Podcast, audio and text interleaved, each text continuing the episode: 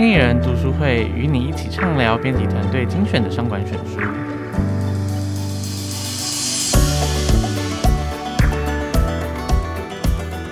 Hello，大家好，欢迎来到经理人 Podcast，我是经理人的采访编辑刘耀瑜，大家可以叫我 Andy。那今天旁边坐的是经理人的数位内容主编维三，请维三帮我们打个招呼。大家好，我是经理人的维三。好，那今天经理人读书会单元的话，我们今天不谈书。在二零二二年新春第一天，我们要来向大家介绍二零二一舒适的热门书。我们会以有点像是遗珠回顾的方式，提供大家就新的一年有哪些必读的商管书，可以在新的一年来帮大家自己充电这样子。那首先的话，我们会先从国内去年一年的舒适榜单来帮大家介绍。那我们这边的话，主要会先从这个博客来以及诚品书店的榜单来帮大家做去年就是必读的商管书推荐这样子。好，那我们先从博客来，就是他在去年底的时候有公布他二零二一年的这个商管书 Top Ten 的这个排名。那在排名上，除了就是霸榜许久的《原子习惯》啊，以及穷查理的普通知识等书的话，我们帮大家就是挑出了几本是去年出版新上榜的书。那总共的话，大概有四本。第一本的话是《致富的特权》，排名第七名。那这本书的话，主要是在讨论这个台湾过去几年这个央行的法币政策。那另外一本的话是《成为一趴的创业存活者》，它排行第六。这本书的话是在讲台湾一间这个贝克街蛋糕店，他这个创办人他自己在创办这家店蛋糕店的辛酸血泪史这样子。然后再来前两本的话是比较大有来头的，就是翻译书籍这样子。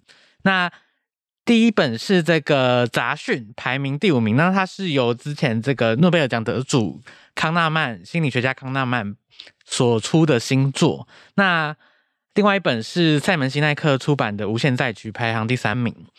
那《杂讯》跟《无限赛局》其实在我们去年经理人的杂志里面都有被介绍过，这样子。那我们请三帮我们介绍一下，就是《杂讯》啊和《无限在局》这两本书，应该在我们的网站或者是书斋里面都蛮热门的。这样子，像《杂讯》的话，其实就是心理学家康纳曼他提出了，就是对于人类在认知上面的各种偏误陷阱。我觉得大家对于康纳曼的印象，应该都是来自于《快思慢想》这本书。对，那当当初《快思慢想》，大家很多讨论他的翻译问题啊什么的，但其实呢，康纳曼写的一些理论是对于大家对于行为经济学的理解有很大的帮助的。那当初在《快思慢想》讲比较多是人性的偏误，或者是你会因为呃快思跟慢想两种系统导致你做的决策有所不同。那这一本杂讯呢，它更多的是在讲，除了偏误以外，其实人呢、有很多你不会注意到的杂讯影响你的决策。它里面有讲了一个保险理赔的例子哦，我觉得 Andy 可以先跟大家分享这个部分哦。哦，对，他在书里面的话，其实康纳曼在这个担任保险公司顾问的时候，他就曾经帮公司执行他这个所谓的杂讯审查，然后结果发现说，核保人在评估同样风险事件给出的保费落差其实很大。跟这个公司原本预期的保费落差不到十趴，就原本公司预期说你这个保费核保的这个落差大概十趴，可是他实际上就发现调查后发现说这个保费价差居然达到五十五趴，显然这不是公司乐见的。然后其实这中间藏着非常多人为的偏差偏误在里面。这个偏误跟杂讯啊，它其实差别就是偏误，我可能很很知道说，比方说我会受到光环效应的影响，嗯，比方说台大的学生来应征，我就会觉得哇，你可能很聪明，这是一种偏误嘛。这个偏误是人尽皆知，所有人都知道。可是除了这个以外，可能会有一些呃所谓的杂讯，是你平常不太容易注意到的。那我们在讲它里面提到的杂讯啊，其实有三种。第一种就是每个人的尺不同，所以其实像你就想公司里面有两种主管，一种主管就是很保守，非常保守，所以你给他什么提案，他都会很严格的审视。那另外一种就是心态很 open，你给他什么提案，他都会觉得嗯，试试看也不错啊。如果今天 Andy 要交一个提案，你会想要交给谁？当然是往 B 主管那边成交。对啊，这所以这个偏误呢，会导致公司的所有提案会有不同的标准去做审核。嗯，但其实公司并不乐见嘛，所以这是第一种杂讯。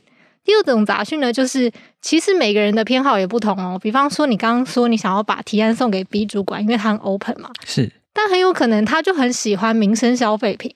很讨厌工业用品，哦，所以如果你的提案是工业用品，maybe 你也不想送给他，因为即便他可能比较开放，可他就是不喜欢这一类的提案。没错，没错，所以其实公司也不乐见，因为你希望每个主管都可以客观的评估每个提案的成功率嘛，嗯，你不会希望他的偏好去影响他。那第三种就是每天的情绪不同，这就很看运气。没错，就很有可能因为那一天下雨。或是因为那天他刚好家里的人有点事情，对，有点事情，那他可能心情就不好。你看什么提案都觉得很不顺，就要看脸色了。对，就会很困扰。那像这三种不同的呃杂讯，它可能就会影响每一个主管的决策。所以公司要怎么做呢？所以他其实书里面就是介绍了蛮多，就是这种杂讯产生的方式，然后也提供了一些方法去。做就是当你发现这些杂讯之后，我们要怎么想办法排除？因为很多这种杂讯都是人之常情嘛。没错，没错。就我们以招募来说，其实就像我刚刚讲的，我可能会受到台大这个学历影响，但我也可能会受到我当天的心情影响嘛。所以要怎么样确定公司可以聘用到正确的人？我举一个其他的书的例子，就是。嗯其实最近有一本书叫做《亚马逊的逆向工作法》，这本书里面有提到亚马逊招聘的方式，就是很明显他想要避免杂讯的。他把公司的领导原则分成十四条，这十四条呢会有不同的人分别去做评估，等于说他一个面试经验里面可能会有五到七个面试官，根据这十四个领导原则去评估这个人适不适合。十四条要分别评估分数。所以对于主管来说，他就会其实蛮困扰的吧，就是你要太多，对，你要分开不同的指标去评估这个人适不适合你的公司，嗯、而且他们评估完之后，要在面试的十五分钟内完成这件事，要写下来说这十四条原则里面，你分别觉得他有哪一些证据，或者是他提供给你的资讯是有符合这十四条原则的。啊接下来，他们还要所有人一起把这些资讯，就大家都写下来嘛，拿到一个会议上面讨论说，你真的觉得是这样吗？另外一个人就说，对，我觉得是这样。那他们就会针对十四个原则，再进行评分之后，才可以决定这个人可不可以通过。所以，其实是非常严格的尝试去。把每一个人选的标准拆开来评估，他就不会综合的想说，哦，这个人好像没败。一般在公司的流程里面，可能真的是要把原本习惯的像招募流程，真的整个拆解开来重新设计，感觉是要花蛮大的力气的样子。对对对，所以其实杂讯这本书，它里面有很多统计分析的事情，你读起来可能会觉得，哦，好像很需要数学能力，但是其实这个概念在管理学界上，或者是你平常工作应用场景是很常遇到的啦。这其实也没有很难理解，就是看起来很复杂而已。好，那另外一本书的话是这个《无限赛局》，然后它其实是二零二零年的十二月三十号上市的啊，所以我们就先把它归类为 二零二一年的新书。那它的作者的话是赛门西奈克，那他是很有名的这个 TED 演讲人。那他之前蛮有名的理论是这个黄金圈，就是认识你自己的原动力是什么。就像是他的这个黄金圈，其实基本上就是从你。最外围从 what 你最在乎什么事情开始，然后往内问问号啊，然后再最后问到你自己坏为什么你会这么在乎这种事情，然后去问说你自己内心最真实的价值是什么这样子。那他在这个新书《无限赛局》在谈什么呢？其实从书名就可以约略感受到，他在说就是，其实人生就像是一场无限赛局，不要因为一时的输赢而丧志，不要因为一时的结果就得失心很重这样子。呃，一言以蔽之是这样子啊。不过他其实书里面有很多很细微的，就是例子。那珊珊要不要帮我们分享一些，就是你在书里面看到的，或者是在这本书其实有听到，就是蛮有趣的讨论这样子。我觉得无限赛局是很 follow 西奈克一开始的那本书叫《先问为什么》嘛。对对。先问为什么，其实就是跟你说，你要先思考你自己为什么会做这件事情，再去往后推，说他实际上应该要怎么执行。嗯嗯。那无限赛局的概念是一样的，他就会想要公司或是领导人去问自己说，你的公司为何而存在？你的公司是想要达成什么使命？而且我觉得这个很有趣的是，他在书里面强调说，有一些东西不是公司可以觉得是长期价值的。什么叫做长期价值？因为就像刚 Andy 提到说，无限赛局是你的整个赛局是没有终点的，嗯，所以我要为了一个很理想的方向一直拼命的努力，那你就不会放弃，因为你那个理想很难达到，是是，你就可以一直往那里做耕耘嘛。所以他有一些东西是他觉得公司不值得被放为长期目标，或是值得被崇高放在那里，有一个很崇高的精神，一直去追求这样。对对对，比方说，我想要成为产业第一名，嗯、这种东西其实不值得被拿来当长期信念。为什么呢？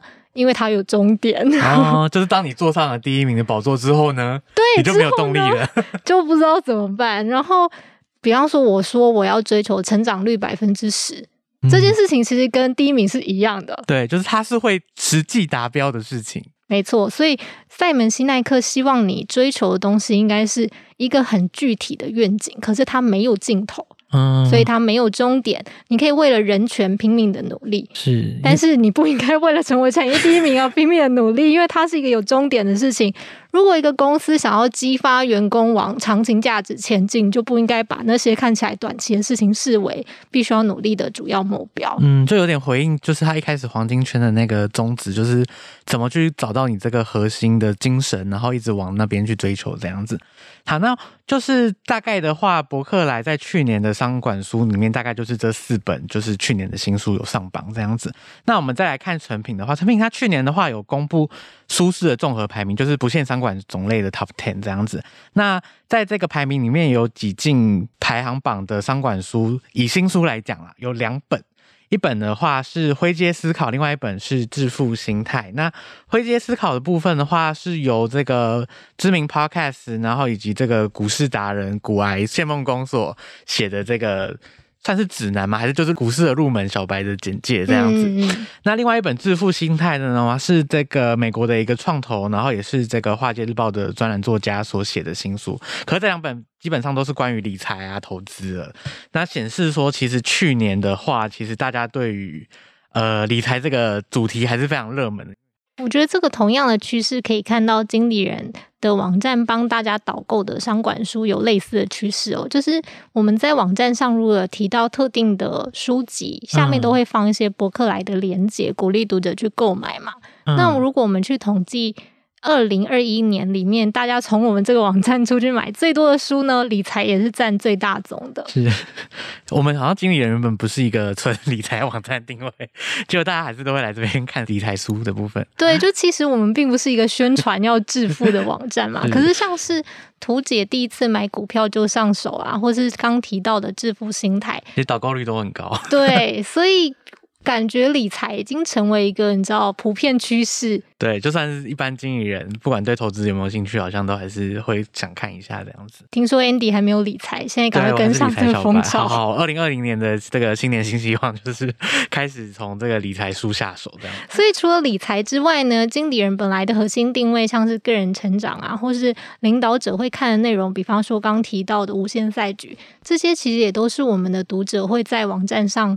想要去购买的书籍，那除了就是导购部分的话，有没有就是其他就是你观察到就是在阅读方面，就是除了买以外嘛，买你也是要看啊，那 就是你有没有觉得就是看书部分，就是大家比较 prefer 的口味什么？我觉得可以跟大家分享两个有趣的地方，就是我们的网站上其实有一个栏目叫做商管选书，会定期的帮大家选出新出版的书目里面有什么很有趣的内容。是，那我们可以从这些单篇的文章里面去观察，大家喜欢哪些有趣的内容呢？第一名，台积电，就是这可能跟刚刚的理财风潮是有搭在一起的哦。就是这本书叫做《台积电为什么神》，一听就觉得很想要看一下，看对不对？而且台积电真的是从过去一年到现在，像一月初的时候，它又在暴涨了一波股票这样子。对，就可能随着它股价飞涨，大家就对公司经营就是格外的有兴趣。这本书啊，我们就摘出了很多，比方说台积电的企业文化，或者台积电的供应链管理，或者台积电怎么样让大家不收回扣呢？就是有各种很小的一些管理题，或是很大的企业经营的理念，大家都会非常感兴趣。嗯，像张忠谋如何防公司内部贪污，这看起来就很想听。对对对，那除了像这种企业知名的企业案例以外，嗯、有很多职场的。生存法则也是大家会有兴趣的哦，比方说，嗯、呃，像是《孙子兵法》如何应用在现在你的职场生存，嗯、像这种就比较像是职场小故事吧。对，然后其实还是一直都会有新书出来，像是去年关于《孙子兵法》的书有出一本是。假如孙子是现代上班族，老子类的其实也很多，就是像孙子这种，因为他本来是从兵法出发的嘛。对对对，那兵法如何用在公司经营，或者是你职场里面的调度啊，或者是团队的耕耘，它其实是有可以对照的概念。嗯，算是不败题啦，因为我们其实经理人做 《孙子兵法》做老子，其实也做了好几年。可是每年有新书出来，然后我们再重新再介绍类似这个题目，其实都还是蛮受读者欢迎的。好，那就是在讨论完就是博客来跟成品这两个榜榜单，还有我们自己在这个。经理人网站上面的观察这样子，嗯，那除了国内的书以外，我们如果在读者在新的一年想要给自己更大的挑战的话，也不妨可以尝试看看外文书市这样子。那我们就从这个外文书单的最权威的榜单开始，也就是比尔盖茨的选书。不是创办人比尔盖茨，他每年会在他的网站叫做 Guestnotes 上面公布书单。那通常来讲，每年都会公布夏季。跟年末这两种年度书单，偶尔可能还会有别种季节性啊或特定主题单元的书单这样子。那我们简单来说，就是二零二一年的话，就是两个书单来讲。我们先从年末开始的话，它一次书单通常都是五本书。那年末这个书单的话，有两本是跟科学科普有关的，那另外三本的话是就是小说这样子。那前面两本科普。有关的书的话，有一本是在讲这个破解基因密码的人。那在台湾的话，其实已经出了中文版，是商周出版的。那这个破解基因密码的人，其实在讲一个诺贝尔得主。珍妮佛·道纳的传记，然后这本的话，我觉得看起来蛮值得，我还没有读，可是看起来蛮值得读，是因为他执笔作者是华特·艾萨克，大家可能听这名字有点陌生，可是他就是写《贾伯斯传》跟《达文西传》的，基本上他是国外被公认为是写名人传记的第一把交椅，所以他写的故事应该蛮好看的。那反正这本书大概就是在讲这个珍妮佛·道纳他在研发这个基因编辑技术的这个过程，然后因为其实基因编辑技术在这个比尔盖茨他认为是。人类近十年来最重要的这个生物工程技术，因为它主要是可以就是把我们这个遗传疾病，就是个把把它变造改造，把它变得就是可能是未来我们的遗传疾病可以越来越少这样子。那另外一本科普书就是在讲这个人脑构造，就中文译翻译的话是智能新论，它就在讲人脑怎么构成啊，然后以及跟这个机器学习有什么关系这样子。那反正盖子。推荐的理由之一就是他认为说，从这个神经科学的话切入，我们可以更懂得 AI 怎么运作，然后学习以人脑构造去优化 AI 的建模方式这样子。那剩下三本小说就不提了，只是其中一本的话是我蛮喜欢作家石黑一雄的新作，这个我一样还没读，我也要把它放在二零二二年的 带读书单。有好多带读书单。对啊，就你知道带读书单就是这样子，就是你要一直列一直列，然后前面永远消不完。对啊，反正就石黑一雄的新作《克拉拉与太阳》，这是他二零一七年拿下诺贝尔奖之后出的最新作品，这样子。好，年末书单这样，然后另外的话是比尔盖茨另外一个，就是他二零二一年。大概六月的时候推出了夏季书单，它里面有推一本叫做《熄灯之后》，其实在讲的是这个美国巨头公司奇异公司的陨落。那这本的话，其实在它刚出版的时候就，我们就把它选做这个杂志的外文选书这样子。那其实这本书的话，主要就是在讲奇异公司，它是最风光的时候，大概是九零年代，就是它有一个很知名的呃经理人是这个杰克沃尔许。然后其实大家都觉得是杰克沃尔许退位之后，没有这个神奇的经理人，才导致奇异公司陨落了。可是这本书呢，它是由两个记者，就是长期跑这个线所写的。然后其实提出了另外一种观察是，其实反而是呃杰克沃尔许他那时候高压统治，然后以这种只看目标不计代价的结果，导致就是公司后面的这个。很多营业项目啊，其实都是为了达标不择手段，然后就长期下来会引发内部管理上面一些就是像是呃会计原则的不正当性，像他们还有为此被罚款，就是你这个偷偷挪用未来的业绩到今年这样子类似的手法，其实也可以给经理人审视，说我为了目标就是不择手段的管理方式是不是正确的这样子。那另外一部分的话，它还有一本在这个夏季书单里面是谈这个人类活动如何影响气候变化的书。那中文书名战役是白色天空下。那其实我们之前也有另外一本书是去年比尔盖茨亲自写的书，也是在谈气候变迁的。珊珊有没有印象这本书？这本书应该是叫做《如何避免气候灾难》，对吧？嗯。这个其实可以看得出来，比尔盖茨这几年关注的面向，其实就很 focus 未来或者是全球议题。就是大家可能对于微软创办人想象想说，哦，他应该就会写很多，就是一个科技人。对，你应该很 care 科技，然后你 maybe 可能很 care 管理，但是其实他关注的面向是很多元的，哦嗯，很多全球议题也在他会想要防守的范围里面。是，然后另外就是还有一本叫做《免疫解码》，台湾也有出这个。中文书是奇光出版出版的。那这边的话，免疫解码主要是这两年有疫情的话，它有一本在深入探讨人类免疫系统如何形成，然后以及说我们很多对于免疫系统的迷失是什么，其实就是有点像是在这个疫情的热潮里面诞生的。然后他觉得这本书还蛮重要的这样子。那最后的话是夏季的书单里面有一本小说是树冠上，然后这个一样有出中文版，然后这个是我自己有在读啦。它主要内容的话是有九个主人翁，然后他们各自在生命故事中跟树木产生的连结，然后书中也有很多就是跟森林有关的科学名词解释啊。对大自然有兴趣的读者还蛮推这本书的，虽然我还是没看完。对，那。这边的话，大概就是就介绍了我们从这个去年国内的书市啊，然后我们自己在观察读者的口味，然后到我们后面推荐这个外文书的部分，其实大致上就总结了二零二一年我们自己这边推荐的书单这样子。那最后最后的话，会想问维三新的一年有没有什么样的读书计划？还是我要先分享我的？你也可以先分享你的啊。好啦，我觉得新的一年的话，我可能。自己觉得一个月至少要读个两本工作以外的书吧，这个目标应该已经蛮轻松了。自己想象，既然觉得很轻松，我觉得对听众朋友来说应该觉得很困难吧。一个月两本还行啦。然后我觉得种类的话，就像我刚刚说的，可能我要尽量往理财类推动，不要再当理财小白这样子，跟上理财浪潮。对啊，那既然今天开工第一天的话，微山有没有觉得自己新年的第一本书会从哪边开始？我觉得刚提到说就是。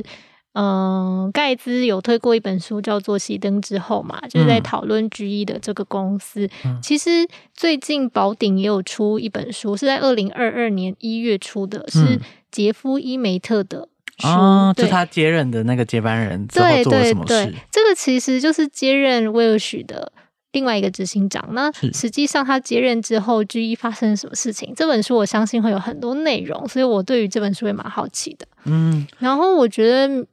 今年的阅读方向应该就会想到像这样，就是系列式的阅读。如果是讨论 GE 相关的内容，就会想要打包的看，感觉可以看到、嗯、相关的都打包起来，觉得会在同一件事情里面发现更多观点。这样对对对，感觉可以看到不同的面向。这是我今年想要尝试的阅读方式。嗯。